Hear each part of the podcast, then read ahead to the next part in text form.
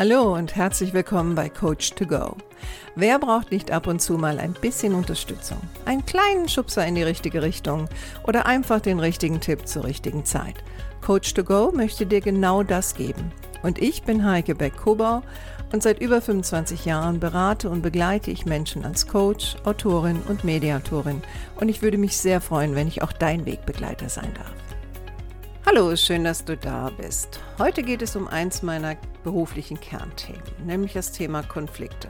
Als Mediatorin und Konfliktcoach ähm, bestimmt das ja meinen Alltag. Ich habe ja sehr viel mit Konflikten zu tun. Und ich merke immer wieder, dass Menschen die Tendenz haben, immer wieder dieselben Fehler zu machen. Und ich möchte dir heute ein paar Tipps an die Hand geben, welche Fehler du vielleicht vermeiden solltest oder welche Verhaltensweisen du vermeiden solltest, wenn du nicht einen Konflikt eskalieren möchtest. Und dazu gebe ich dir jetzt sieben Tipps und erkläre auch ein bisschen was dazu und würde mich freuen, wenn du mir vielleicht eine Rückmeldung gibst, wenn du das eine oder andere ausprobiert hast. Ich freue mich immer von euch zu hören. Das Grundproblem ist ja, dass die meisten von uns ehrlich gesagt gar nicht gelernt haben, mit Konflikten umzugehen. Also wir lernen das nicht in der Schule, wir lernen das meistens auch nicht zu Hause. Ähm, unsere Eltern sind oftmals auch kein gutes Vorbild, wenn es darum geht, äh, mit Konflikten umzugehen. Und so passiert es dann, dass wenn wir mit einer Konfliktsituation konfrontiert werden oder etwas, was wir als einen Konflikt empfinden, dann haben wir die Tendenz, oftmals auf sehr kindliche Verhaltensmuster zurückzugreifen. Und das ist auch der Punkt, wo viele meiner Kunden und Klienten mir dann spiegeln, besonders wenn es Führungskräfte sind, dass die dann so Dinge sagen wie, ähm, oh, die Mitarbeiter benehmen sich wie Kinder und das sind doch Erwachsene und die sollten doch sachlich mit diesen Dingen umgehen. Gleichzeitig sind sie aber oftmals selbst nicht in der Lage, das zu tun und greifen auch immer wieder auf doch eher kindliche Verhaltensweisen zurück. Und wie gesagt, das hat einfach was damit zu tun, dass wir nicht gelernt haben, mit Konflikten umzugehen. Wir haben die Tendenz, viele von uns auf eine sehr ähnliche Art und Weise zu reagieren. Und diesbezüglich möchte ich dir mal aus meiner Erfahrung heraus ein paar Tipps geben, wie du durch das Vermeiden dieser Verhaltensweisen hoffentlich nicht in eine Konflikteskalation kommst, wobei es natürlich auch immer sehr darauf ankommt, wie dein Gegenüber drauf ist und wie sehr dein Gegenüber bereit ist, äh, sich auch auf dich einzulassen. Für die meisten Menschen ist ein Konflikt ähm, eine Kampfsituation also wir wollen immer gewinnen. Ne? Also das ist auch die Frage, die mir ganz, ganz oft gestellt wird. Natürlich nicht so direkt. Ne? Sagen Sie mir, wie ich in einem Konflikt gewinnen kann, sondern eher so ein bisschen verdeckt, wenn die Leute dann zu mir sagen, ja, also ich möchte von Ihnen einfach die richtigen Argumente lernen, um jemanden zu überzeugen. Und überzeugen heißt ja im Grunde genommen nichts anderes, als dem anderen klar machen, dass seine Meinung falsch ist seine Einstellung falsch ist, der soll das einsehen und soll mir Recht geben. Und somit sind wir in einer Kampfsituation. Ich habe dazu auch schon eine Podcast-Folge gemacht. Ich glaube, die heißt, ähm, warum Argumente so selten erfolgreich sind oder greifen oder so ähnlich. Musste mal schauen. Ähm, aber zurück zu meiner heutigen Folge. Also Tipp Nummer eins, ähm, den Fehler, den viele machen, ist, sie lassen den anderen nicht ausreden. Also sobald, ähm, also Konfliktsituationen fangen ja auch sehr oft an mit einer gefühlten Kritik. Ne? Also ich fühle mich kritisiert oder angegriffen durch das, was der andere sagt. Ob der das jetzt so gemeint hat oder nicht, ist da eigentlich ganz egal. Ich fühle mich auf jeden Fall angegriffen und ähm, das merke ich auch daran, dass ich emotional werde. Also Emotionalität ist immer Teil eines Konfliktes, sonst wäre es eine sachliche Auseinandersetzung. Und viele von uns reagieren dann so, dass wir den anderen gar nicht ausreden lassen, sondern wir unterbrechen gleich, meistens mit einem Ja, aber und fangen dann an, ungefragt irgendwas zu erklären. Ne, also wir erklären dann, warum etwas nicht anders sein konnte, warum wir das nicht machen konnten, warum wir das nicht waren und so weiter und so fort.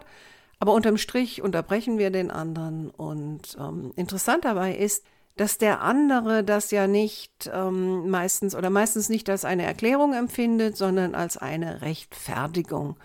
Und wir wissen selbst, wer sich rechtfertigt, hat es wohl nötig. Und was man auch nicht unterschätzen darf, also wenn unser Gegenüber vielleicht schon in einer gewissen Erregung ist, also schon sich et über etwas aufgeregt hat, also sich vielleicht auch über etwas beschwert, und ich lasse den anderen nicht ausreden, und unterbreche den, dann führt das meistens nicht dazu, dass der andere dadurch ruhiger wird. Ne? Also man redet in dem Kontext auch von einem Prinzip, das nennt sich die Konfliktwelle. Also heißt, viele Menschen beschweren sich ja erst dann, wenn sich bei ihnen was aufgestaut hat. Also die wenigsten machen das ja relativ schnell. Das heißt, die haben schon innerlich darauf rumgekaut, sind jetzt emotional an einem Punkt, wo sie meinen, sie müssten jetzt was dazu sagen und dann kommt das raus. Also das ist wie so eine Menge Wasser. Und wenn wir dann hingehen und den anderen unterbrechen, dann ist das so ein bisschen so, als würden wir eine, eine Wand hochziehen, ja, wie so eine Art Wellenbrecher. Also das heißt, dem sein Wasser knallt gegen unsere Wand. Das ist ziemlich heftig, zieht sich dann zurück und kommt dann meistens noch heftiger wieder. Also wenn wir nicht wollen, dass das Ganze noch emotionaler wird, dann wäre es gut, dass in dem Fall du den anderen nicht unterbrichst. Und ich empfehle dann auch immer, selbst wenn der andere sehr erregt ist, äh, versuche deine Mimik zu kontrollieren, weil wenn der andere so unterwegs ist, also schon in einer Emotion drin ist, dann ähm, sind die Sinne auch sehr geschärft. Das heißt, wir nehmen ganz, ganz viele Dinge unbewusst wahr und interpretieren die dann auch manchmal falsch. Also da auch ein bisschen auf die Mimik zu achten. Und dir dann zu überlegen, was sage ich jetzt, wenn der andere fertig ist mit dem, was er zu sagen hat? Punkt Nummer zwei oder Tipp Nummer zwei wäre das Thema, versuche Dinge nicht gleich persönlich zu nehmen. Ja? Also sehr oft ist es so, dass Menschen nehmen das, was der andere sagt, persönlich, obwohl eigentlich nicht gesagt wurde, also der andere jetzt nicht gesagt hat, du bist blöd oder du bist falsch oder selbst das Thema, du hast einen Fehler gemacht, muss nicht persönlich sein. Ja, aber oftmals ist es so, dass jemand sagt, also, das kann ja wohl nicht sein, ich bin unzufrieden, das fand ich nicht in Ordnung. Und schon fühlen wir uns angegriffen und schaffen es nicht, auf der Sachebene zu bleiben. Also wir fangen auch dann an, emotional zu werden, unterbrechen den anderen, fangen an zu argumentieren, fangen an zu erklären und das Ganze nimmt seinen Lauf. Also wenn du merkst, dass du dich irgendwie getroffen fühlst, dann warte mal einen Moment, bevor du reagierst. Und wenn du in der Lage dazu bist, frage dich bitte auch mal, warum ist das für mich jetzt auch persönlich? Und ist es wirklich nötig, dass ich jetzt darauf reagiere? Also besonders am Anfang, wenn du diese Sachen vielleicht so ein bisschen übst, wirst du wahrscheinlich in die alten Fallen hineintapsen. Das heißt, du wirst einfach das machen, was du schon immer gemacht hast und dann wäre die Frage im Nachhinein, dich zu fragen, was genau hat mich da eigentlich persönlich so angegriffen? Und war das jetzt wirklich persönlich oder habe ich das nur persönlich genommen? Aus einer persönlichen angegriffenen Situation heraus greift eigentlich unser Reptiliengehirn, das gehört ja zum ältesten Stamm Teil unseres Gehirnes sozusagen. Und ähm, das kann, das Reptiliengehirn kann eigentlich nur zwei Dinge, Angriff oder Flucht. Ne? Und deswegen sind wir oft so auf Krawall gebürstet, wenn wir glauben, dass wir angegriffen wurden. Tipp Nummer drei, Zweifel bekunden. Also was ich dann immer wieder höre, jemand beschwert sich über irgendetwas oder äußert eine Kritik über irgendetwas und sein Gegenüber bekundet dann Zweifel, zum Beispiel in der Art und Weise wie, ähm, ja, das, äh, das kann ich mir gar nicht vorstellen, dass Ihnen das passiert ist oder dass derjenige das gesagt hat. Und was ich als Kritikgeber, also derjenige, der ja das ausspricht, höre, ist, ähm, Entweder ich höre, äh, lügst du mich an, ich glaube, du lügst mich an, oder ich höre, du bist da falsch, ja, oder ich höre, ähm, du hast das einfach nicht richtig verstanden, äh, du bist anscheinend gar nicht so helle. also jetzt kommt es wieder auf meine Emotion an, ob ich das jetzt sehr persönlich nehme, dass jemand das anzweifelt, was ich da sage. Und oftmals wird es ja auch angezweifelt, bevor ich fertig bin. Ne? Also es wird einfach mal gleich angezweifelt. Und besser ist es in solchen Situationen eher mal so ein paar Fragen zu stellen. Also ein paar Fragen zu stellen, um mehr Informationen zu bekommen. Also von mir jetzt in dem Fall als Kritikgeber. Und wenn der Tonfall adäquat ist und interessiert ist, ähm, habe ich auch das Gefühl, dass ich ernst genommen werde. Und das macht mich, wenn ich vielleicht schon erregt bin, auch etwas ruhiger. Und das ist ja unser Ziel, dass das Ganze nicht eskaliert. Also es ist besser in den in solchen Momenten weniger ist mehr, also eher mal eine gezielte Frage reinzutun ne, oder reinzustellen, zum Beispiel, äh, ja, wann genau ist das denn passiert und wer war denn da Ihr Ansprechpartner und so weiter und so fort. Ja, also Ziel ist es in solchen Konfliktsituationen, statt den anderen zu überzeugen durch Argumente, statt den anderen abzukürzen, ja, indem ich ihn einfach abwürge, ist das Ziel in solchen Situationen, besonders im Beruf, einen Dialog hinzukriegen. Also das hinzukriegen, dass wir unsere Informationen austauschen, dass der andere auch an einen Punkt kommt, wo er vielleicht dann mal mehr wirklich zuhören kann. Weil am Anfang, wenn derjenige erregt ist, kann der das nicht, genauso wie du das nicht kannst, wenn du dich angegriffen fühlst. Ah, und da sind wir auch schon, ne? also ich rede immer so von erregt im Sinne von aufgeregt oder wütend. Da sind wir auch schon bei Punkt 4. Ähm, was auch sehr nach hinten losgehen kann, ist, wenn du die Emotionen des anderen nicht ernst nimmst. Und das passiert immer dann, wenn wir das, was dem anderen offensichtlich wichtig ist in diesem Moment, auch wenn wir es nicht verstehen, und das ist ja manchmal so, ne? weil wir werden ja mit diesen Dingen konfrontiert und sind manchmal ganz überrascht, weil wir vielleicht jetzt ähm, gerade zur falschen Zeit am falschen Ort sind. Also es ist etwas, was nicht unbedingt uns betrifft. Äh, jetzt gerade im beruflichen Kontext sind wir ja oft konfrontiert mit Kritik, die ja gar nicht uns persönlich betrifft, sondern unser Unternehmen oder irgendwelche Kollegen oder eine Dienstleistung oder ein Produkt. Und was Menschen dann sehr oft machen, besonders die, die rhetorisch ähm, ziemlich gut drauf sind, die spielen das herunter. Ne? Also in Form von, ja, so schlimm ist das doch jetzt auch nicht und äh, jetzt beruhigen Sie sich doch erstmal. Ne? Und wenn jemand jetzt wirklich sehr aufgeregt ist auf der anderen Seite und erregt ist auf der anderen Seite, ähm, dann ist diese Aussage, jetzt beruhigen Sie sich erstmal, je nach Tonfall, hat das sowas Abwertendes. Ne? Oder hat sowas von, ähm, ich bin erwachsen und du nicht und jetzt krieg dich mal wieder ein. Auch das kann zu einer emotionalen Eskalation führen.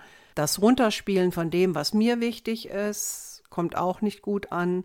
Und Herunterspielen kommt besonders schlecht an, wenn es auch noch kombiniert ist mit Sarkasmus. Und das merke ich besonders bei Menschen, die a rhetorisch sicher sind und b teilweise auch eine auf einer gewissen Hierarchieebene sich vielleicht bewegen. Also ich bin ja sehr viel auch, ähm, oder ich bin fast ausschließlich in Kliniken tätig und das bis zur Vorstandsebene. Und äh, wenn ich zum Beispiel mit Chefärzten zu tun habe, da ist schon der ein oder andere dabei, der dieses ähm, Werkzeug sehr beherrscht den Sarkasmus. Und ich kann mich noch erinnern, vor Jahren habe ich mal was gehört, das traf zwar nicht mich, sondern einen der Kollegen dieses Herrn. Und der hat dann so eine Aussage gemacht, die ging so in Richtung, na, lieber Herr Kollege, Sie müssen ja sehr viel Zeit haben, dass äh, Sie sich über solche Kleinigkeiten aufregen können. Also ich in meiner Disziplin habe diese Zeit nicht. Und wenn man mal genau drüber nachdenkt, hat derjenige auf der einen Seite vielleicht versucht, das runterzuspielen, auf der anderen Seite hat er dem aber auch unbewusst oder vielleicht sogar bewusst gesagt, naja gut, ähm, du hast ja eh nichts zu tun, also hast du anscheinend Zeit, dich über solche Pille-Palle aufzuregen. Und hat sich dann gewundert, dass das Ding nach hinten losging, weil der andere das als solches empfunden hat und dementsprechend ja eh schon wütend war. Und dann hat er noch eine Schippe draufgelegt. Also dann ging das so richtig los. Punkt Nummer 5, das passt zu dem, was ich schon beim ersten gesagt habe, nämlich das Nicht-Aussprechen lassen, kombiniert mit einer Erklärung, die als Rechtfertigung empfunden wird. Und ganz ehrlich, wenn ich eine Kritik habe oder ich habe eine Beschwerde oder ich habe den Mut, über etwas zu reden, was mir nicht passt oder was meiner Meinung nach anders sein sollte. Und seien wir mal ehrlich, die meisten von uns äußern überhaupt nicht gerne Kritik. Deswegen wird ja auch so vieles unter den Teppich gekehrt und es wird über vieles gar nicht gesprochen.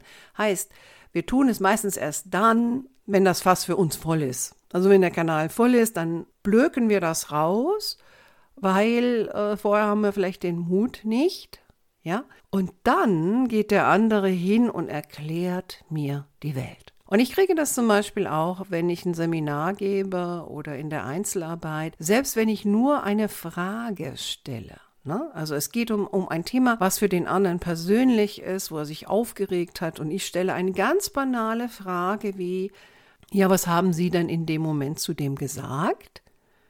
Und dann kriege ich fast immer als erstes eine Erklärung. Und oftmals fängt das an mit, ja, wissen Sie, entschuldigen Sie bitte, aber das Problem ist ja der andere und dann ufert das aus.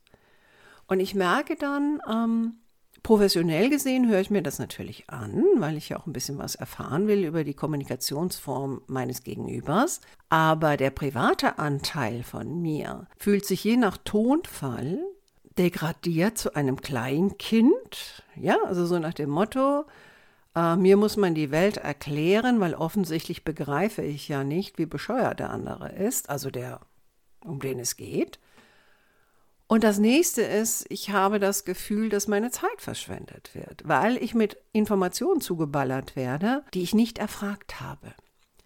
Und in Konfliktsituationen sind die Emotionen eh schon hoch. Ne? Also der andere vielleicht, weil er sich aufregt und bei dir vielleicht, weil du nervös bist und dir das unangenehm ist, was auch ganz normal ist, weil Konfliktsituationen sind unangenehm. Also wenn Leute mich dann fragen, ja, wie kann ich Kritik äußern, ohne ähm, dass der andere verletzt ist oder ohne dass das eskaliert oder ohne dass sich jemand peinlich berührt fühlt und ich möchte mich auch noch gut dabei fühlen, dann sage ich immer, ehrlich gesagt, weiß ich das nicht.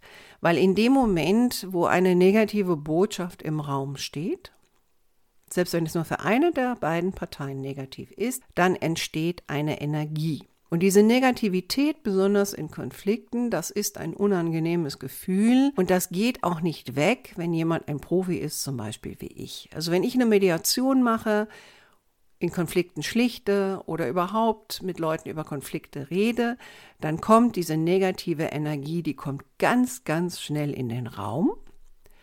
Und mein Ziel ist es auch nicht, dass die nicht auftaucht, weil die ist Teil des ganzen Szenarios. Mein Ziel ist eher, dass sie schneller wieder verschwindet und dass ich dafür sorge, dass sie nicht mich übermannt. Also dass ich davon nicht zu stark beeinflusst werde, um handlungsfähig zu sein. Na, das ist so immer so mein Ziel. Und ungefragte Erklärungen, meiner Meinung nach, sind eine Verschwendung von Lebenszeit. Weil du als Erklärender fühlst dich an die Wand gedrängt, also erklärst du und erklärst du und erklärst du und wenn du Frau bist, dann wirst du noch ein paar Schleifen ziehen, weil wir haben die Tendenz, voluminös zu kommunizieren. Das heißt, wir wiederholen uns dann auch noch, das bringt uns noch mehr in diese negative Energie und der andere ist meistens schlicht und ergreifend genervt.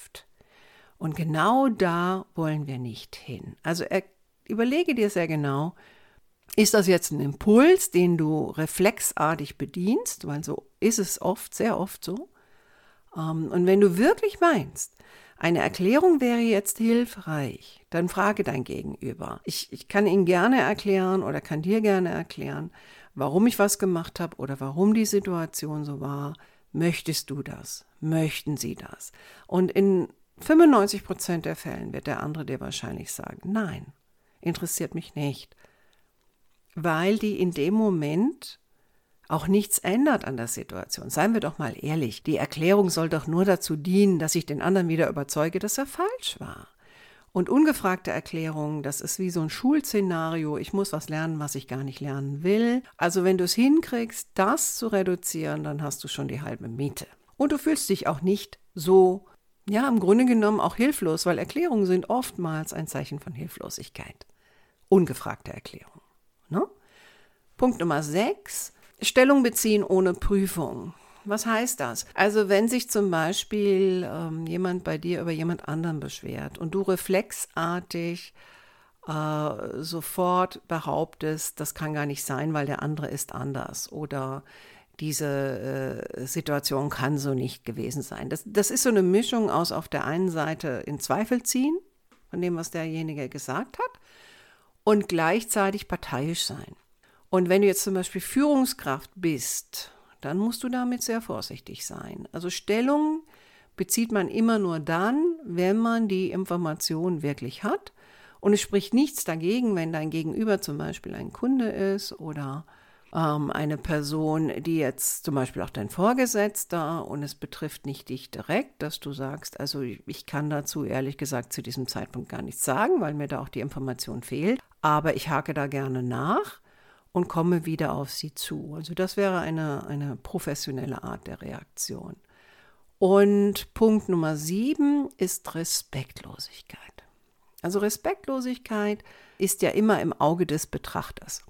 Und da ich oftmals gar nicht weiß, wie empfindlich mein Gegenüber ist oder was für den respektlos ist, ist die Gefahr natürlich groß, dass ich da irgendwo hineintapse. Aber im Grunde genommen gibt es eine ganz einfache Regel. Sage nicht das oder tue nicht das, was du selber nicht gerne erleben würdest. Also auch mal sich in die Schuhe des anderen hineinzuversetzen und dir mal selber anzuhören, was du da gerade von dir gibst. Und da sind wir gar nicht weit weg von dem anderen, weil wir sehr oft wissen ähm, und sehr schnell wissen, oh, das war aber jetzt grenzwertig. Ne? Und respektlos kann ich sein, indem ich zum Beispiel den anderen unterbreche, indem ich den anderen nicht ernst nehme, indem ich einen Witz mache. Ich kann aber auch respektlos sein, indem ich zum Beispiel Werte meines Gegenübers nicht respektiere oder in Frage stelle oder mich über diese lustig mache. Ne? Also ich habe vorhin was gesagt, dass äh, dieser Arzt gesagt hat, sie scheinen ja viel Zeit zu haben, um sich über sowas aufzuregen. Das ging ja schon fast so ein bisschen auf ähm, Faulheit. Ne? Also du hast ja nichts zu tun. Aber vielleicht sage ich auch sowas wie, ähm, na, Sie nehmen es ja sehr genau, äh, dass Ihnen das überhaupt aufgefallen ist. Das ist ja wirklich nur eine Kleinigkeit. Also da nenne ich den anderen, ne, also ich, ich komme ja ursprünglich aus dem, oder habe sehr lange im Hessischen gewohnt und da gibt es diesen Ausdruck, der nennt sich Korinthenkacker. Also heißt jemand, der wirklich in den Korinthen sucht. Ne? Und wenn ich so eine Aussage mache, dann betitel ich den anderen im Grunde genommen damit. Ne? Ich sage einfach, ja, du bist doch so ein detailorientierter, das ist ja im Grunde genommen gar nicht wichtig.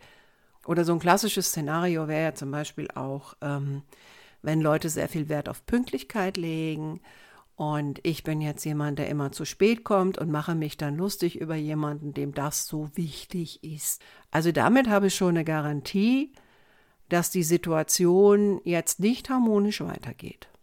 Ne, also ich meine, sie startet meistens nicht harmonisch, aber mit den sieben Punkten, die ich genannt habe, wird sie auch nicht in die Harmonie gehen. Also wenn dir wichtig ist, äh, dass Konflikte nicht eskalieren, dann achte mal auf diese sieben Punkte und vielleicht noch ein weiteres. Achte darauf, dass du mehr in der Ich-Kommunikation bist.